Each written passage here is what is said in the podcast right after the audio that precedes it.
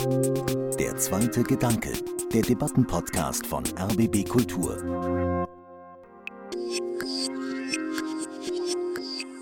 Ich glaube, wir müssen uns eine bestimmte Glücksfähigkeit und auch zum Beispiel eine bestimmte Hoffnung bewahren, damit wir überhaupt den schrecklichen Dingen ins Auge sehen können und damit wir zuversichtlich genug sind und aktiv genug, um sie auch ändern zu können. Und wir leben auch in einem Zeitalter des vergoldeten Scheiterns, kann man sagen, weil wir eben sagen, es muss immer was Gutes sein, auch am Scheitern. Also Scheitern als Chance. Ne? Dieses Thema, das passt eben auch in dieses kapitalistische Narrativ, wonach schlechte Dinge eigentlich nur passieren, damit man auch an ihnen wächst. Herzlich willkommen zum zweiten Gedanken. Heute mit Ann-Christine Schenten und heute sprechen wir über das Glück, beziehungsweise darüber, wie das eigentlich gehen kann mit dem Glück in einer schlechten Welt. Denn während wir diese Sendung aufzeichnen, fallen vermutlich Raketen auf Städte und Dörfer in der Ukraine. In Somalia droht eine große Hungersnot und in Deutschland gibt es Menschen, die sich fragen, ob sie in diesem Winter ihre Wohnung verlieren werden. Und gleichzeitig verlieben sich Menschen, feiern die Geburtstage ihrer Kinder oder sitzen am Strand und schauen beseelt aufs Meer. Wie hält man diese Gleichzeitigkeit aus? Und wie viel Glück ist eigentlich erlaubt, wenn anderen im selben Moment jegliche Chance auf Glück genommen wird? Mit mir debattieren heute die Politologin Juliane Marie Schreiber, die in diesem Jahr den Spiegel-Bestseller Ich möchte lieber nicht, eine Rebellion gegen den Terror des Positiven bei Piper veröffentlicht hat. Hallo, Frau Schreiber. Hallo, vielen Dank für die Einladung. Sehr gerne. Und zugeschaltet aus Wien ist uns der Philosoph Robert Faller. Sein Essay Zwei Enthüllungen über die Scham ist bei S. Fischer dieses Jahr erschienen und er gründet, warum wir uns schämen, wenn wir mehr als andere haben und ob das auch ein Mehr an Glück sein kann, das wollen wir heute rausfinden. Auch an Sie ein herzliches Willkommen. Schönen guten Tag. Fangen wir vielleicht erstmal an und klären, was Glück für Sie überhaupt individuell bedeutet. Denn die Forschung, die sagt, Glück ist eigentlich etwas Subjektives. Frau Schreiber, was bedeutet für Sie Glück persönlich? Glück ist ein großer Begriff, den man sehr unterschiedlich verstehen kann. Und in der Lesart von Glücksrausch, also eher der schnelle Kick, dem man nachjagt, ist das eigentlich ganz ähnlich wie bei Fast Food, dass man da so hinterher meistens ein bisschen Sodbrennen hat. Deswegen würde ich gerne antworten, was Zufriedenheit eigentlich bedeutet. Ein Zustand, der vielleicht nicht so aufregend klingt, aber der viel langfristiger als dieses kurzfristige Glück ist. Und zwar dann, wenn ja, im Leben die Grundbedingungen stimmen. Ich nicht hungrig bin, ich nicht frieren muss, meine Familie versorgt ist und ähm, die Saat meiner Arbeit aufgeht, also mir etwas gelingt. Dann bin ich zufrieden. Und wenn ich dann noch einen schönen Sonnenuntergang sehe, dann bin ich sehr zufrieden. Und aktuell wird Glück aber unglaublich oft als Aufforderung oder auch eine schillernde Versprechung benutzt, was ich kritisiere in meinem Buch weil dieses Thema, du musst glücklich sein oder noch schlimmer, du musst noch glücklicher sein. Ich denke, das ist ein großes Thema unserer Zeit, weil weißt du denn, ob du schon glücklich genug bist? Also diese Steigerung davon ist eigentlich ein Problem und diese Entwicklung ist gefährlich, weil sie uns egoistisch macht und dazu führt, dass man Menschen mit ihrem Leid nicht mehr zuhört und das liegt auch daran, dass Glück heute zu einem Prestige geworden ist, zu einem Gradmesser für ein erfolgreiches Leben. Früher waren das vor allem materielle Güter, das große Haus, das teure Auto und das ist auch immer noch so, aber dazu kommt eben heute auch das Glück weil wir wissen, die Lebenszeit ist eine begrenzte Ressource und deshalb kommt Glück als eine Statusabgrenzung dazu. Hm, dieser Unterschied zwischen Glück und Zufriedenheit, ich denke, das ist was, worüber wir nachher auch noch sprechen werden. Vielleicht erstmal die Frage noch an Herrn Faller, was bedeutet für Sie denn Glück persönlich? Hm. Nun, ich glaube, man könnte sagen, das Glück ist immer jener Moment, in dem das Leben für einen da ist und nicht umgekehrt man selber da ist für sein Leben, um also der Lebenserhaltung zu dienen. Das heißt, das Glück stellt sich eigentlich ein in einem Moment des Innehaltens oder des Perspektivwechsels auf das, was man da gerade tut. Und das sind diese Momente, wo man sich sagen kann, ach, ist das nicht schön. Also zum Beispiel, habe ich nicht einen tollen Beruf, denke ich mir manchmal, wenn ich eine brillante Dissertation lesen darf und dafür auch noch bezahlt werde. Ne? Das kann sich bei der Arbeit einstellen, das kann sich aber natürlich auch in Momenten der Freizeit oder der Muße einstellen, natürlich in Momenten der Liebe, der Freundschaft oder wenn man spazieren geht und dabei etwas Schönes entdeckt. Äh, wichtig ist aber dabei, ganz ähnlich wie beim Humor, äh, dieser Perspektivwechsel der es einem ermöglicht, beim Humor über sich selbst zu lachen und beim Glück drauf zu kommen, dass man selber glücklich ist. Das ist nämlich das größte Problem beim Glück. Ohne dieses Innehalten gerät man genau in diesen Stress, den Frau Schreiber gut beschrieben hat. Wenn man aber innehalten kann, dann merkt man oft erst, dass man eh das Glück schon hat, dass es schon da ist. Das hat ja Bertolt Brecht sehr schön zum Ausdruck gebracht in seinem Lied von der Unzulänglichkeit des menschlichen Strebens, wo es heißt, ja, renn nur nach dem Glück, aber renne nicht zu sehr, denn alle rennen nach dem Glück, das Glück rennt hinterher. Darum müssen wir manchmal innehalten, damit es uns einholen kann. Also das Glück als ein Moment des Innehaltens. Dass wir uns heute hier über das Glück unterhalten, das kommt ja nicht von ungefähr. Es ist ja so ein bisschen das Gefühl, was ich zumindest habe, dass uns vielleicht auch diese Momente, wo wir so still innehalten können, ein bisschen abhanden gekommen sind. Erstens, weil sich die Welt manchmal gefühlt schneller dreht. Die Nachricht, mit der ich heute Morgen aufgewacht bin, war die, dass Kiew wieder mit Drohnen angegriffen worden ist. Und ich muss sagen, mir fällt es dann ehrlich gesagt schwer, sofort umzuschalten, sofort wieder in den Alltagsmodus zu wechseln. Und wenn ich dann mal in so einen Moment des Innehaltens komme, dann kommt bei mir dann doch oft auch wieder noch so ein negatives Gefühl, dass das vielleicht auch gar nicht so richtig ist, gerade dieses persönliche Glück zu genießen. Bevor wir darüber reden, vielleicht die Frage, haben Sie das Gefühl, dass diese Beschäftigung mit der Frage, was ist denn eigentlich ein glückliches Leben, mehr geworden ist seit der Pandemie, seit dem Krieg in der Ukraine, Frau Schreiber? Das denke ich schon, tatsächlich, weil wir einfach diese größere Diskrepanz spüren, dass die Dinge sehr sichtbar geworden sind. Die Extreme sind sehr sichtbar, ja. Das Leid auf der einen Seite, dieser Krieg mit seinen unglaublichen Konsequenzen, dies, das sehen wir auf sozialen Medien vor allem sehr stark und in Echtzeit.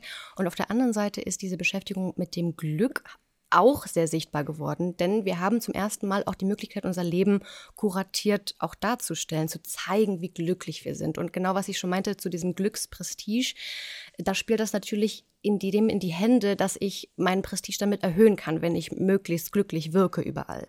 Und das ist natürlich eine unglaublich große ja, Diskrepanz. Also da ist einfach eine Spannung und die wird unterschiedlich aufgelöst. Und ich glaube, das ist eigentlich das große Problem unserer Zeit, aber ja, also das Glück ist ein Thema, was da, glaube ich, gerade einfach eine große Kontrastfolie tatsächlich ist. Also gleichzeitig die Schwierigkeit, überhaupt Glück zu empfinden, weil so viele Katastrophen da sind, die für uns auch sichtbarer sind und dann aber auf der anderen Seite eben sowas wie ein Zwang, doch auch sich glücklich darstellen zu müssen, in den sozialen Medien zum Beispiel. Ganz genau. Also man weiß dann tatsächlich oft nicht, wie man damit umgehen soll. Ist natürlich in den Generationen verschieden. Wahrscheinlich in den jüngeren Generationen ist dieser, dieser Glückszwang, wie ich ihn nenne, sicherlich deutlich stärker ausgeprägt als in den älteren Generationen.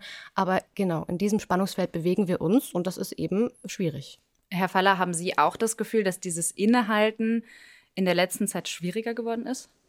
Ja, sicherlich. Also Menschen sind zunehmend gestresst, weil sie weil ihre berufliche Situation unsicherer geworden ist. Also selbst in den Momenten, in denen Vollbeschäftigung herrscht, weiß aber niemand, ob er morgen auch noch eine Arbeit haben wird.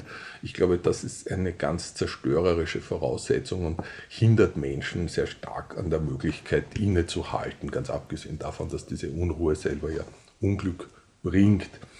Ich glaube nur, wenn wir ein bisschen auf diesen Glücksstress äh, uns konzentrieren, auf den Frau Schreiber zu Recht hinweist, glaube ich, muss man auf der anderen Seite aber auch sehen, dass es auch das Gegenteilige gibt. Ich glaube, es gibt auch eine gewaltige Aufforderung an die Menschen, äh, sich so, so zu zeigen, wie sie glauben, dass sie sind. Also verstell dich ja nicht, sei ja nicht höflich, mach ja nicht ein bisschen ein freundlicheres Gesicht, als du äh, glaubst äh, haben zu dürfen. Äh, und so treffen wir auf sehr viele Leute, die sich gehen lassen und die sich selber ihr Unglück vorspielen und das aber dann für eine Wahrheit halten. Die halten sich dann für authentisch oder sogar für politisch emanzipiert, weil sie ja ihr Unglück, das sie in ihrem Inneren fühlen, jetzt auch zum Ausdruck bringen. Und das, glaube ich, ist eine mindestens ebenso schädliche Tendenz. Der Philosoph Alain, das war sein Pseudonym, er hieß eigentlich Auguste Émile Chartier, hat vor 100 Jahren auf diese Zusammenhänge gut hingewiesen und hat gesagt, unsere Gefühle sind Werke. Das, was wir zum Ausdruck bringen, indem wir es darstellen, das empfinden wir kurz darauf auch. Wir bilden uns nur fälschlich ein, das wäre schon vorher da gewesen. Also wenn wir ein bisschen höflich sind, ein bisschen freundlich zu anderen, stellt sich sehr bald Glück ein. Aber wenn wir uns gehen lassen, dann spielen wir gleich immer Unglück und dieses Unglück glauben wir uns dann auch selber. Also würden Sie sagen, wir sind ein bisschen auch selber dafür verantwortlich, ob wir uns glücklich fühlen oder nicht? Ja, in hohem Maß. Und ich glaube eben genauso sehr, wie uns im Moment der Glücksstress unglücklich macht, weil er uns dazu verleitet, irgendwelchen Dingen nachzuhetzen, irgendwelchen Waren, die wir kaufen sollen, damit wir dann erst richtig glücklich sind. Genauso macht uns aber auch sozusagen diese Unglücksverherrlichung unglücklich, die den Leuten einredet, äh, wenn sie sozusagen sich nicht bemühen und wenn sie sich gehen lassen, dann sind sie authentisch und wahrhaftig und vielleicht sogar politisch befreit. Das ist, glaube ich, eine große Unglücksbedingung. Äh, andersrum passt da ja vielleicht das dazu, was Sie, Frau Schreiber, in Ihrem Buch schreiben. Sie schreiben ja von der positiven Psychologie, die sagt, wir müssen in jeder Krise eigentlich auch eine Chance sehen. Also wir haben das während Corona gemerkt, da hieß es gut, wir müssen jetzt alle zu Hause bleiben, aber wir können ja diesen Moment jetzt auch mal nutzen, uns zu entschleunigen, uns auf das Wesentliche zu besinnen. Und es gibt ja sogar Leute, die sagen, selbst jetzt, wo wieder ein Krieg in Europa wütet, müssen wir irgendwie das Positive daraus ziehen. Warum kritisieren Sie das? Ich glaube, wir haben verlernt, ehrlich benennen zu dürfen, wenn Dinge auch einfach schlecht sind. Und ich denke, das hat was mit dem Neoliberalismus zu tun, weil sich dort diese Vorstellung durchgesetzt hat, dass jeder für fast alle Bereiche des Lebens ausschließlich selbst verantwortlich ist. Und dieses Stichwort Eigenverantwortung zusammen mit dieser Entwicklung der Meritokratie, also der Leistungsgesellschaft, nach der jeder das bekommt, was er sich aus eigener Kraft verdient, also dieses Thema, du kannst alles sein, wenn du nur an dich glaubst, das sind schöne Ideen, aber ich denke, sie funktionieren in der Realität oft nicht so, weil uns wurde eingeredet, alles käme nur auf die richtige Perspektive, auf das richtige Mindset an, also auf so ein Gewinner-Mindset, ja, und die gesellschaftlichen Bedingungen wären dann fast beinahe egal. Ähm, es kommt nur darauf an, wie ich die Dinge sehe und eben alles soll man als Chance sehen und an diesen Widrigkeiten wachsen. Und das kritisiere ich eben in dem Buch. Jeder kennt zum Beispiel von Christian Lindner die Aussage, Probleme sind nur dornige Chancen. Ähm, das beschreibt das ganz gut und das stimmt einfach nicht. Es gibt Dinge, und dazu zähle ich Krieg, Armut, äh, schwere Krankheiten oder den Tod von Angehörigen, aus denen erwächst einfach nichts Gutes. Und wir müssen uns da dann nicht auch noch bemühen, das andauernd positiv umzudeuten zum Beispiel als Corona in, ausgebrochen war, am Anfang haben sich in Bergamo die Leichen vor den Krematorien gestapelt und Menschen kamen auf die Idee zu schwärmen, es wäre doch so toll, dass das Wasser jetzt in den Kanälen von Venedig endlich so sauber sei, weil die Touristen ausgeblieben sind. So toll, herrlich, die Natur kommt zurück. Und das ist einfach zynisch und zwanghaft und es zeigt auch diese Obsession glaube ich, mit diesem Positiven. Zum Beispiel zum Krieg in der Ukraine hört man, das Positive daran sei, dass die Energiewende jetzt schneller kommt. Und das ist einfach, da ist ein Punkt erreicht, an dem ist es fast schon pervers. Also aus massenhaftem Leid erwächst nichts Produktives und wir können eben nicht alles umdeuten. Und Krieg ist Krieg und keine Chance. Und das Problem, was dahinter liegt, ist, dass wir die Dinge überpsychologisieren, ganz stark, die eigentlich politisch sind. Also, und die auch so gelöst werden müssen, politisch. Zum Beispiel der Pflegenotstand, ja, der verbessert sich nicht durch, durch mein Mindset. Und ich denke, das ist gesellschaftlich eine fatale Entwicklung, weil man dann schnell beim Fehlschluss ist, jemand ist arm, ach, der hat sich nicht genug angestrengt. Oder jemand ist krank, ach, der hat wohl zu negativ gedacht. Also wir, wir denken alles immer an eine psychologische Komponente und ignorieren zunehmend diese gesellschaftliche. Und das macht uns als Gesellschaft kaltherzig, weil wir mit dieser Aufforderung, denk halt positiv, Menschen nicht nur alleine lässt, sondern man hört ihnen auch gar nicht mehr zu. Ja, es ist ja vielleicht schon ein Unterschied zu sagen, denk halt positiv oder trotzdem manche glückliche Momente zuzulassen. Ähm, Herr Pfaller, Sie haben in einem Interview mit dem Philosophie-Magazin gesagt, es wäre falsch anzunehmen, dass man unglücklich sein muss, nur weil es anderswo, ähm, Sie haben da den Krieg im Jemen genannt, äh, einen Krieg gibt. Vielleicht können Sie das ein bisschen erläutern, auch in Bezug dazu, was die Frau Schreiber gerade gesagt hat. Also zunächst mal vielen Dank, Frau Schreiber, da bin ich vollkommen bei Ihnen. Sie haben vollkommen recht. Natürlich ist der Pflegenotstand nichts, was man mit einem positiven Mindset ändern kann. Da haben Sie vollkommen recht. Das ist ganz entscheidend zu betonen. Ich glaube, diese Überpsychologisierung, die Sie ansprechen, die wirkt aber auch in die andere Richtung. Nämlich, wenn es dann objektive Tatsachen gibt, die eindeutig schrecklich sind und Leid bringen, dann sollen auch alle gleich unglücklich sein oder ihr Glück äh, einschränken. Und das, glaube ich, ist genau derselbe Fehlschluss in die andere Richtung. Ich glaube, es ist in einem politischen Sinn sehr wichtig, dass wir in der Lage sind, das zu trennen. Auf großen Schiffen hat es früher ein Sprichwort gegeben für die Matrosen, die hat gelautet, eine Hand für dich, eine Hand für das Schiff. Und ich glaube, so muss man es auch sehen im Verhältnis zwischen Ethik und Politik. Also die Ethik, die um das Glück sich kümmert, müssen wir trennen von der Politik, die um das Leid der Welt sich kümmert. Und wenn Menschen anfangen, sozusagen in ihrem Glücksbereich das Elend der Welt zu spiegeln, dann werden sie nämlich auch handlungsunfähig und unfähig, etwas an den Zuständen der Welt zu ändern. Ich glaube, wir müssen uns eine bestimmte Glücksfähigkeit und auch zum Beispiel eine bestimmte Hoffnung bewahren, damit wir überhaupt den schrecklichen Dingen ins Auge sehen können und damit wir zuversichtlich genug sind und aktiv genug, um sie auch ändern zu können. Muss man denn dafür bestimmte Dinge auch ausblenden können? Nun, ausblenden müssen wir sowieso immer Dinge, wenn wir handeln. Wir können das eine machen und nicht zugleich das andere.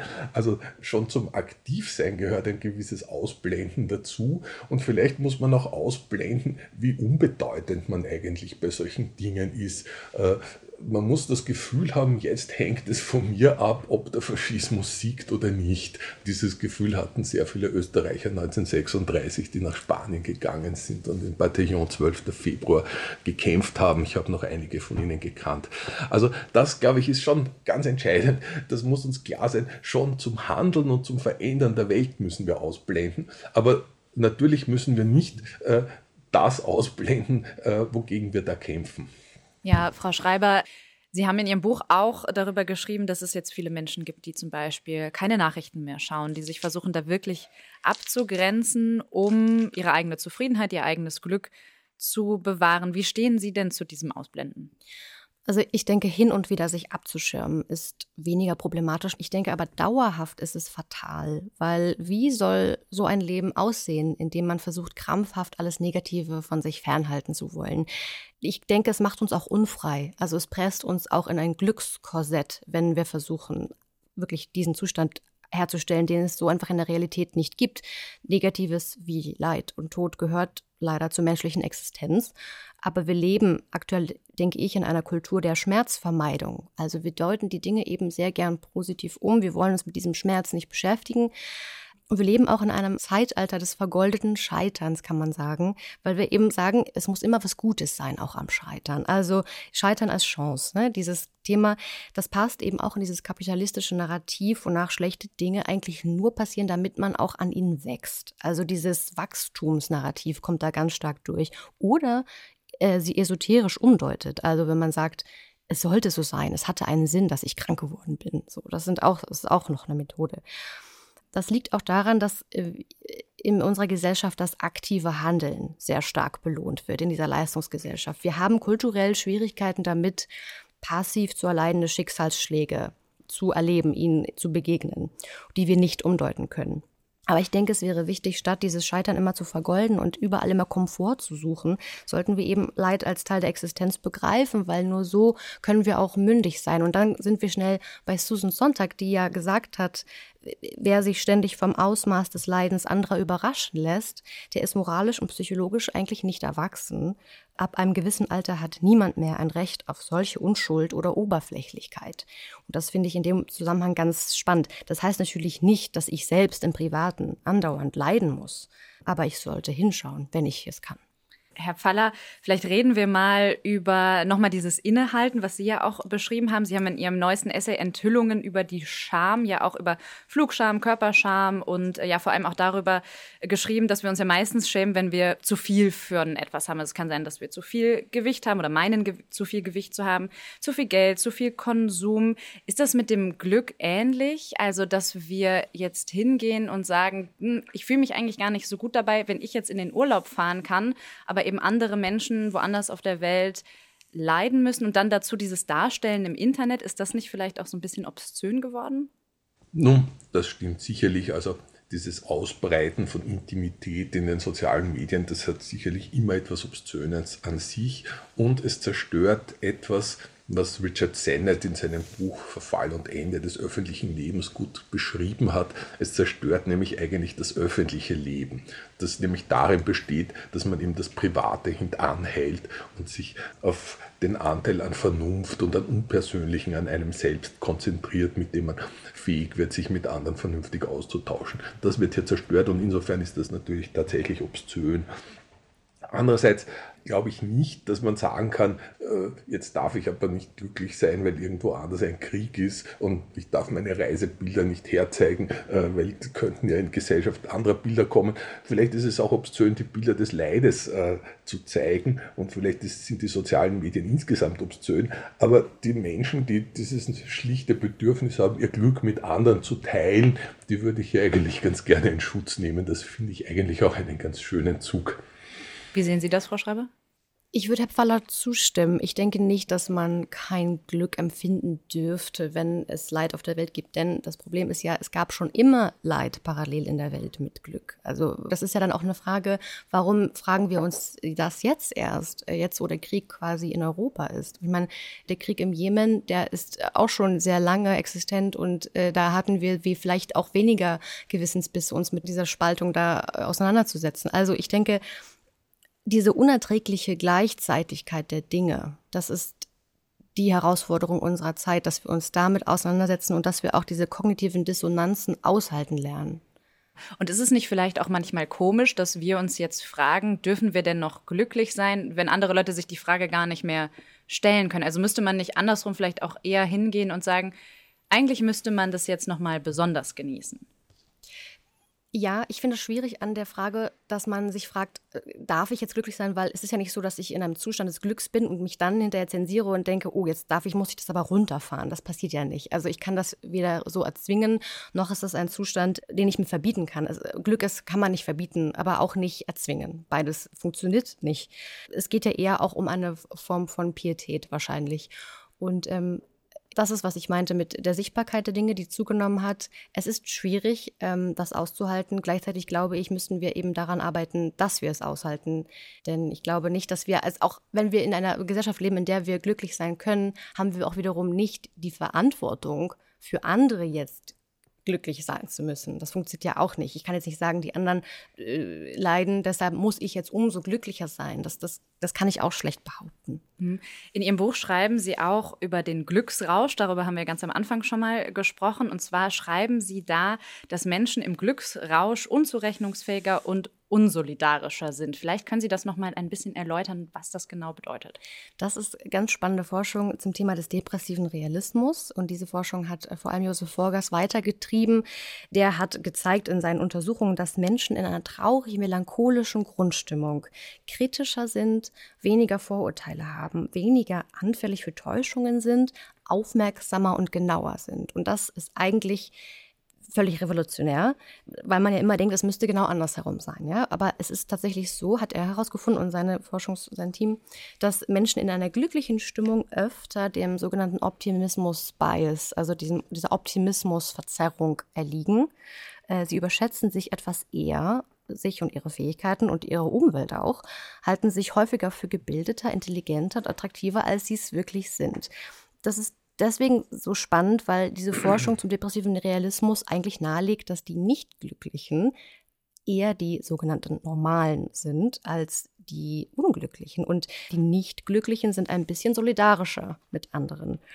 Und jetzt nochmal zu Ihrer Frage, also dieses andauernde Glücksstreben, das, das führt dann also eher dazu, dass man mehr um sich selbst kreist, mit, der, mit dieser besten Version auch seines Selbst beschäftigt ist, dieses Optimieren oder eben auch mit seinem Hochgefühl so sehr beschäftigt ist, dass man dann das Leid der anderen eher aus den Augen verliert und eben auch weniger solidarisch ist.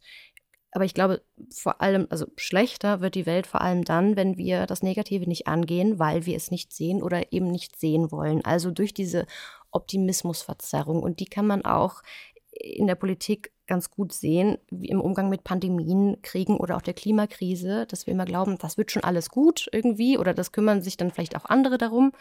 Und ich denke, wir sollten uns politisch auch auf Worst-Case-Szenarien vorbereiten, ohne im Privaten daran zu zerbrechen. Und das ist die große Herausforderung. Hm, Stichwort Solidarität vielleicht nochmal, Herr Pfaller.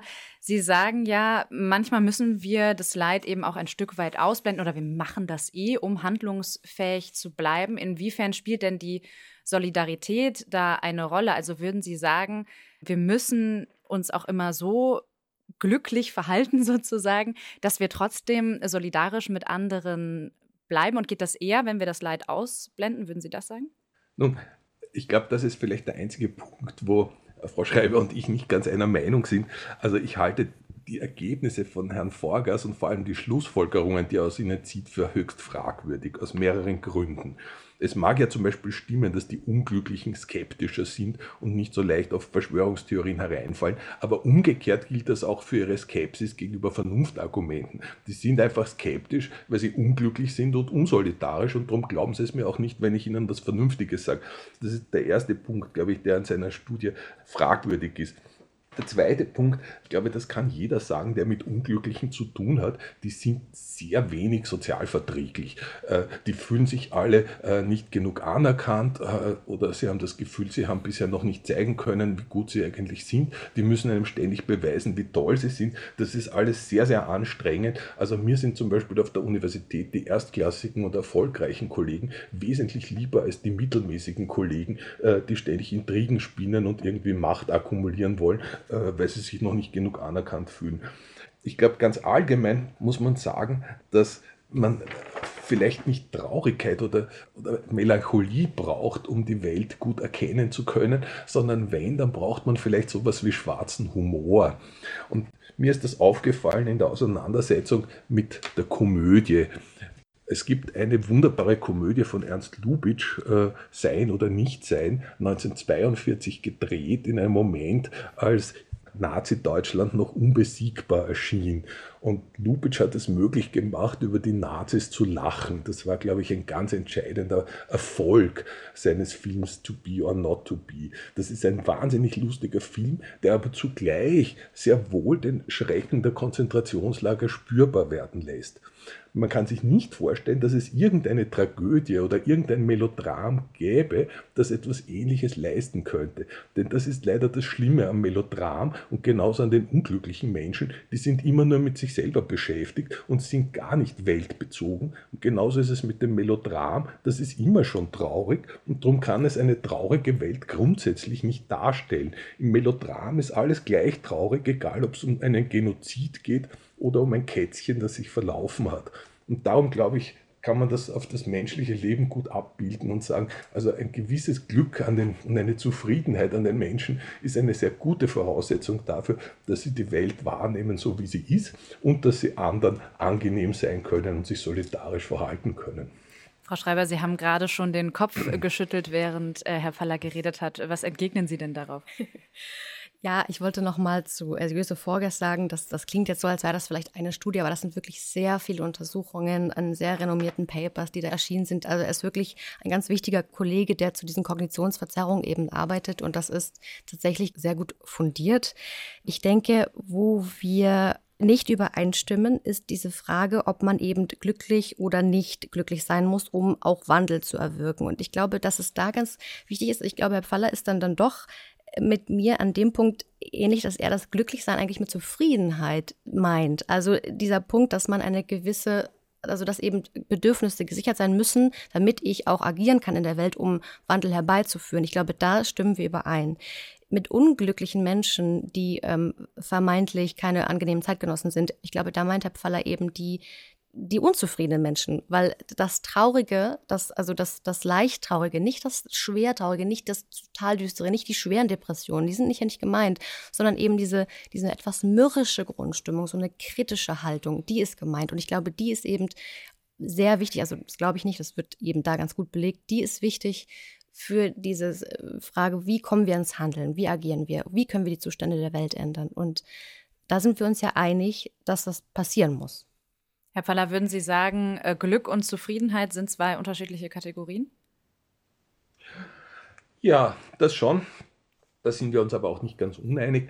Ähm, das Glück ist natürlich etwas Momentanes, das meistens nur im Übergang von einer Spannung zu einer Erleichterung auftritt oder eben in diesem Perspektivwechsel des Innehaltens, wo man sich das vergegenwärtigt und dann kurz so eine Erfüllung erleben kann. Dauerhaft kann man nicht so erfüllt sein, dauerhaft kann man aber sehr wohl zufrieden sein.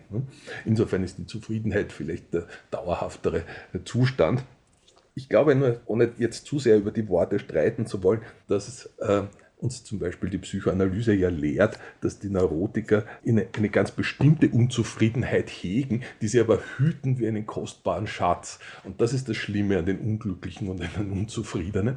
Äh, die jammern wahnsinnig gerne zum Beispiel, geben sich dann vielleicht sogar in Therapie, damit sie endlich aufhören können zu jammern, leisten dann aber sofort dort mächtigen Widerstand, damit sie ja nicht vom Jammern befreit werden, weil das ist ja auch eine Lust. Und das ist das, sozusagen das Vertragte am Glück, dass in dem Unglück, das die Menschen empfinden, oft auch sehr viel Glück steckt. Es gibt andere, die schimpfen zum Beispiel ständig über andere.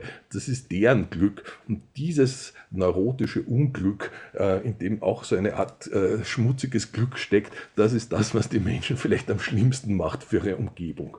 Frau Schreiber, würden Sie sagen, es gibt sowas wie schmutziges Glück? Also ich kann mir das ja eigentlich erstmal vielleicht selber aussuchen, wie ich mich glücklich fühlen möchte, oder? Ich glaube, ich weiß, was Herr Pfaller meint. Er meint dieses, dieses äh, Selbstbemitleiden und Jammern. Mhm. Und da würde ich mitgehen. Das meine ich auch nicht mit äh, diesem kritischen, äh, etwas pessimistischeren Blick auf die Welt. Ich glaube, wir meinen eigentlich recht ähnliche Dinge. Deswegen ähm, kann ich da gar nicht so viel weiter hinzufügen, außer dass ich eben glaube, um mit Gramsci einmal zu sprechen, dass wir einen Pessimismus des Verstandes und einen Optimismus des Willens brauchen. Und das äh, fasst das eigentlich für mich sehr gut zusammen, was ich meine. Also dieses, dass man eben nüchterne, geduldige Menschen braucht, sagt Gramsci, die nicht verzweifeln angesichts der größten Schrecken, aber sich auch nicht an jeder Dummheit begeistern. Mhm. Und das meint, glaube ich, Herr Pfaller mit dem dreckigen Glück, mit dem schmutzigen Glück. Ist das so, Herr Pfaller? Äh, völlig richtig. Also mit dem, was ich vorher gesagt habe, eine Hand für dich und eine für das Schiff, das war meine Paraphrase des Satzes von Gramsci. Ja? Also die Hand für sich, das ist die Hand, die den Optimismus des Willens pflegt und die Hand für das Schiff, das ist die, die den Pessimismus des Verstandes und die nüchterne Weltsicht praktiziert. Ja? Vielleicht nur ein Punkt, damit wir vielleicht noch einen Begriff haben, der eine, glaube ich, entscheidende Rolle spielt. Das Glück hat noch einen anderen Namen, nämlich die Souveränität. Wenn ich also Momente herstellen kann, in denen nicht ich irgendeiner Sache hinterherhetze und meinem Leben diene oder zu dienen glaube, sondern wenn ich das umdrehen kann und plötzlich das Leben für mich da ist, dann bin ich souverän. Und das ist, glaube ich, das ganz Entscheidende und auch das politisch Entscheidende, nämlich wenn man das hat, dann hat man etwas im Leben, für das es sich zu leben lohnt und das man nicht bereit ist herzugeben. Und wir haben ja im Moment sehr oft auch eine Propaganda, die sagt, also wenn ihr Alkohol trinkt, dann sterbt ihr. Oder wenn ihr raucht, dann sterbt ihr. Ne? Aber sonst anscheinend nicht. Ne? Und das, glaube ich, ist ganz äh, fatal, wenn man dem hereinfällt und sagt, oh Gott, ich darf doch ja nichts machen, damit ich nur ja nicht sterbe, äh, dann wird man sofort zum Untertanen. Souveräne Menschen lassen sich das nicht gefallen. Die sagen, ich fürchte schlechtes Leben mehr als den Tod. Das ist auch ein Zitat von Brecht. Und darauf, glaube ich, müssen wir uns konzentrieren. Wir müssen im Leben etwas haben, was wir uns nicht lähmen lassen, selbst um den Preis des Lebens. Und in, der, in dieser Souveränität sind wir dann auch weiter handlungsfähig. Und das ist, so wie ich das jetzt so langsam deute, ja auch das Wichtige, oder? Das Entscheidende. Genau, weil dann sind wir nicht mit Todesfurcht erpressbar. Dann lassen wir uns nicht alles gefallen. Dann sind wir handlungsfähig. Frau Schreiber, also würden Sie vielleicht da mitgehen und sagen, wir können uns manchmal auch diesen Momenten des Glückes hingeben. Wir dürfen dabei eben nur nicht dieses kritische Denken vergessen.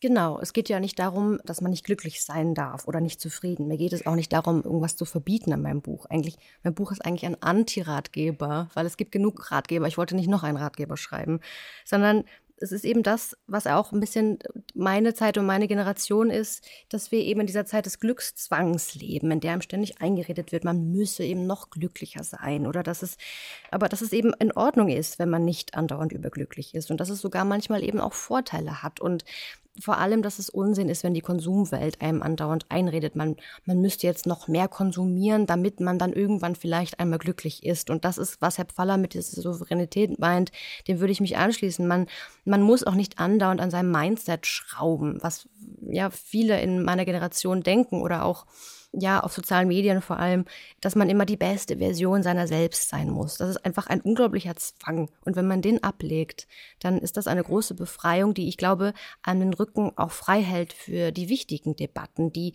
Debatten, diese Kämpfe, die wir führen müssen, die man aber auch außerhalb wieder führen muss. Also nicht immer nur in sich zu suchen und zu wühlen und zu gucken, ist da schon alles perfekt, sondern dass wir wieder mehr in diese gesellschaftlichen Umstände auch kommen und die auch zu ändern, weil nicht alles immer nur unsere Perspektive ist ist. Und das ist diese Souveränität, diese Entspanntheit, wenn ich die finden kann, ich glaube, dann ist viel gewonnen. Das heißt, wir müssen uns die glücklichen Momente nicht verbieten. Wir können auch äh, sogar Kraft daraus ziehen, indem wir dann aber politisch auch handlungsfähig werden und bleiben.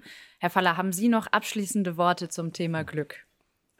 Vielleicht nur einen, eine Differenzierung zu dem letzten, was Frau Schreiber gesagt hat. Ich glaube, es ist richtig, wenn man für sich selber nicht immer die beste Version seiner selbst sucht oder die optimalste und optimierteste. Das macht einen sicher sozusagen glückssüchtig und äh, verhindert das Innehalten, das man braucht, um zu bemerken, dass man vielleicht ohnehin schon glücklich ist. Auf der anderen Seite, glaube ich, ist aber auch immer entscheidend, wie wir uns gegenüber anderen verhalten. Und da wäre es mir lieber, wenn Menschen im Moment eher anfangen würden oder wieder beginnen würden, anderen ein bisschen besseres Ich zu zeigen oder ein besseres Selbst zu zeigen, als sie vielleicht selber bei sich vermuten. Ich glaube, dieses Herzeigen von Unglück, das wir im Moment auch oft erleben, das ist auch eine sehr asoziale Ressource, die die Menschen entsolidarisiert und ihnen das Leben schwer macht. Frau Schreiber, möchten Sie da nochmal drauf entgegnen? Ja, also ähm, ich denke, das ist auch wichtig, dass man unterscheidet, was, was tun wir in unserem privaten Bereich mit uns selbst, wie ist der Dialog mit mir und wie ist, wie verhalte ich mich anderen gegenüber. Natürlich ist da Höflichkeit, Mitmenschlichkeit, Wärme und so weiter, sind ja Tugenden, die gehen ja nicht weg. Die meine ich auch überhaupt nicht in meinem Buch. Also man soll jetzt nicht anfangen, plötzlich sein, sein Unglück vor sich herzutragen. Und da, glaube ich, sind wir, stimmen wir überein. Ich glaube, was Herr Pfaller aber auch meint, ist eine Genussfähigkeit. Und die würde ich niemandem absprechen. Und diese Genussfähigkeit, die sehen wir, glaube ich, von verschiedenen verschiedenen Ebenen bedroht. Und ich sehe die bedroht eben genau durch diesen Glückszwang, weil dadurch, dass ich immer etwas hinterherjage, einem vermeintlichen Zustand, der ich, den ich nie erreiche, nehme ich mir jeden Genuss in dem Moment, weil ich immer in diesem Wachstumsnarrativ gefangen bleibe. Und deshalb liegen wir, glaube ich, gar nicht so weit voneinander entfernt.